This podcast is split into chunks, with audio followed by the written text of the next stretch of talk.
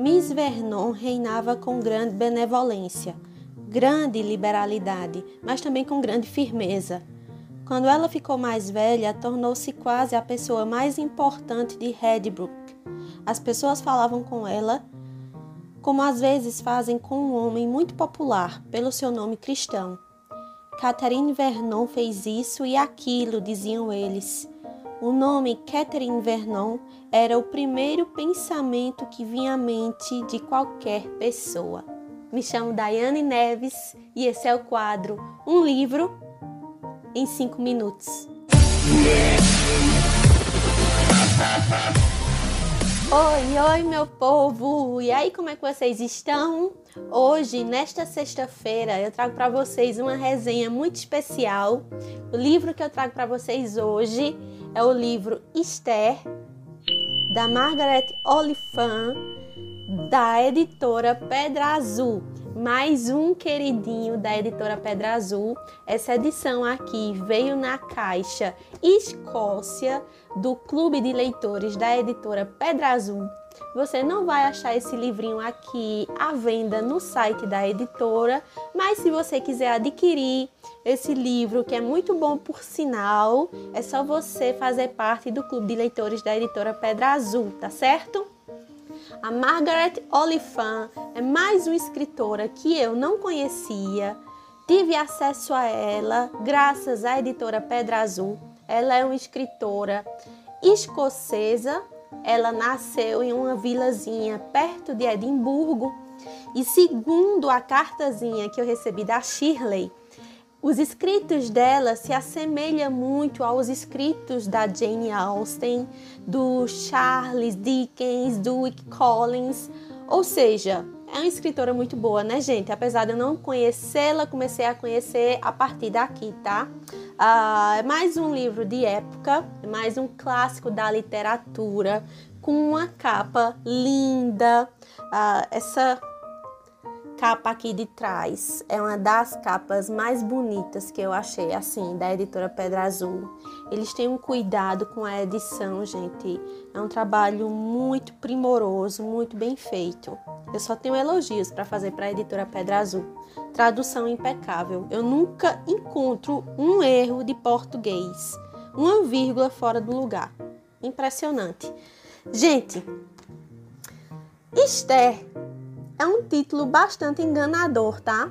Porque logo a princípio a gente pensa que é um livro de construção, onde a gente vai ver a Esther evoluindo ao longo da narrativa, uh, passando aí de uma adolescente bobinha para uma mulher adulta madura, uh, quando na verdade se trata de uma história totalmente diferente onde a gente vai ver a decepção, a ascensão e a ruína de uma senhora muito mais velha e solteira que nunca se casou.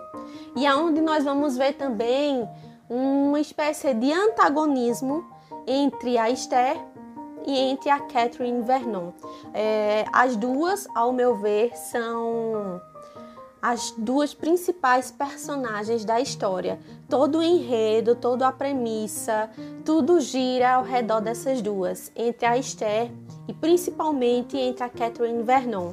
Nós vamos começar o livro conhecendo a Catherine Vernon e toda a sua família, incluindo o seu primo John Vernon. A Catherine e o John eram noivos e, por algum motivo que nós não descobrimos no livro, a escritora não deixa isso claro para a gente. o John Vernon vai terminar o seu noivado com a Catherine e para se casar com outra pessoa. E ele acaba o noivado com a Catherine, deixa a Catherine lá, se interessa por outra mulher e se casa com essa mulher. Só que o que é que acontece? A Catherine é sócia do banco, o Banco Vernon. Ela é sócia junto com o John.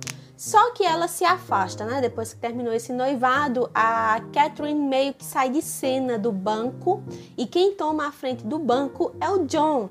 Só que o John Vernon, ele é uma pessoa totalmente incontrolada, que abusa demais dos gastos do seu dinheiro, ele não tem controle financeiro de absolutamente nada, é uma pessoa extremamente extravagante. E o que é que acontece? O John vai quebrar o banco.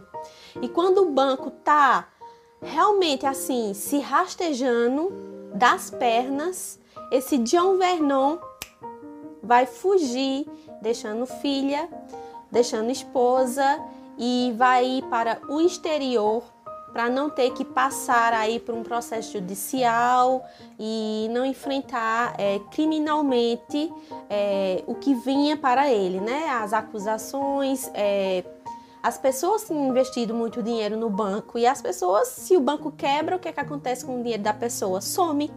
E esse John Vernon foge. E a pessoa que vai salvar o banco através do funcionário, o senhor Hulle, o senhor Hulle, quando ele vê que John Vernon fugiu e que não vai voltar mais e que no outro dia vai ter uma corrida ao banco, que o banco vai quebrar.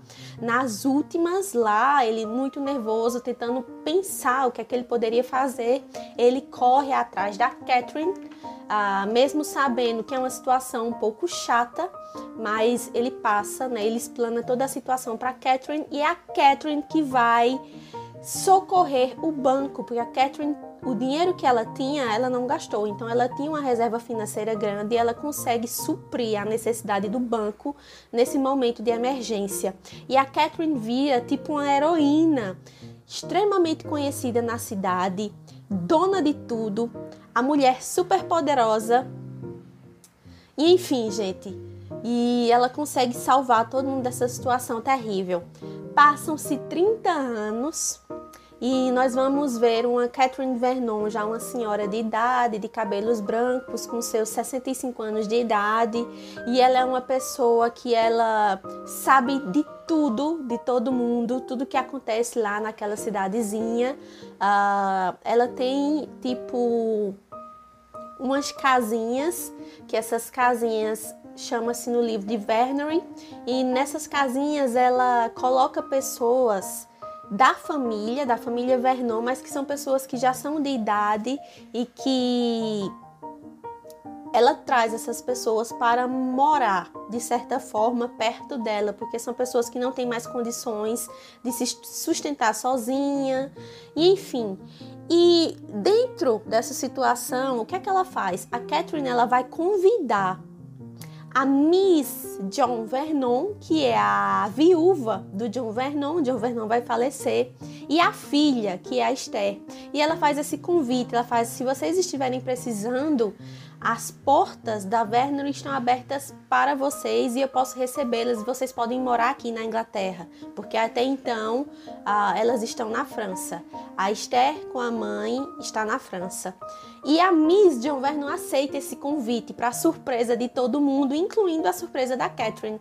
E aí a gente vai ver a mudança na narrativa, que é a chegada da Miss John Vernon e da Esther, que é uma menina muito jovem, apenas com 14 anos, muito sonhadora, é, com algumas ilusões sobre a vida.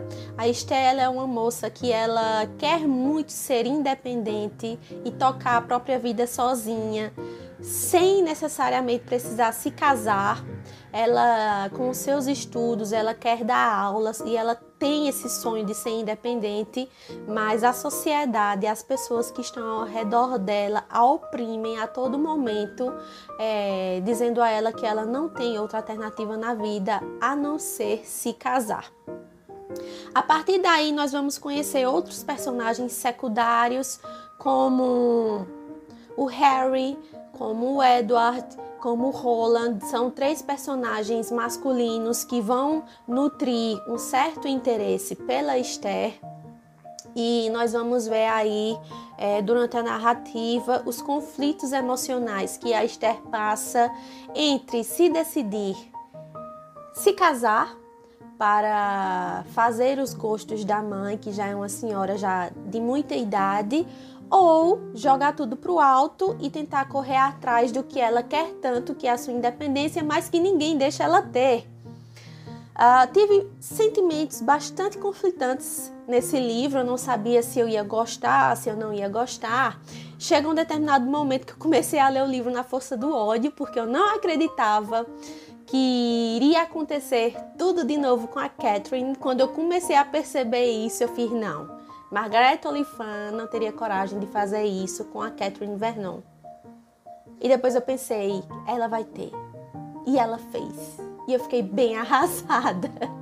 Mas faz parte, né, gente? Isso faz parte de livros que são bons e são elementos na narrativa que prendem a nossa atenção.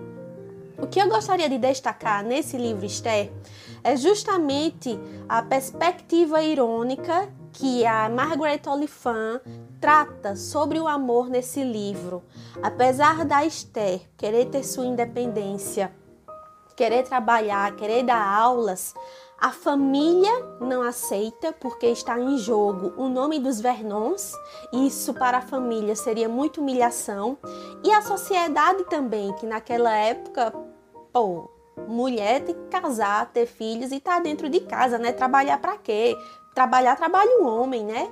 E a Estela não quer isso em momento nenhum. E a gente tem esse, essa perspectiva muito irônica, muito forte nesse livro Esther. E no final das contas, o que é que acontece? Sublimamente, tipo, querida Esther, apesar de você querer trabalhar e apesar de você querer ser independente, tudo que você pode fazer agora com a sua vida é se casar. Isso é a realidade da época, né, gente? Infelizmente. E também gostei muito da exploração psicológica que a Margaret Oliphant fez nesse livro, brincando conosco é, com as nossas primeiras impressões, como assim? É, um personagem que parecia ser uma pessoa exemplar, de bom coração, é, de boa índole, de bom caráter, é totalmente desconstruído ao longo da narrativa. Na medida que vocês forem lendo o livro, vocês vão entender o porquê, o porquê. Mas enfim, né, gente? Hashtag Edward. Foi o personagem que mais me surpreendeu nessa história, porque eu não esperava os babados fortíssimos que esse Edward aprontou no livro. E é isso, gente. A todo momento eu me senti bem dividida com esse livro e ao final de tudo, uh, é um livro que ele não tem um final feliz, mas ele vai nos deixar muitas reflexões é, sobre a vida, sobre a dificuldade das mulheres na época que queriam trabalhar e não podiam porque as pessoas não deixavam, porque tinha muita pressão da sociedade, da família, é, a pressão de ter que se casar, de fazer um bom casamento, de ter filhos e outras situações que de preconceito, enfim, gente, gente é, tudo isso vai estar presente aqui nesse livro. Ah, apesar de tudo, é um livro que eu gostei, é, me fez refletir muito e sim, sim, me arrisco dizer que a narrativa dela se aproxima bastante da narrativa da Jane Austen. Eu espero muito que vocês tenham gostado. Se vocês quiserem esse livro aqui, entre em contato com a Pedra Azul, que a Pedra Azul vai passar as informações para vocês. Eu tenho certeza disso, tá bom? A gente se vê na próxima sexta-feira com outra resenha. Tchau!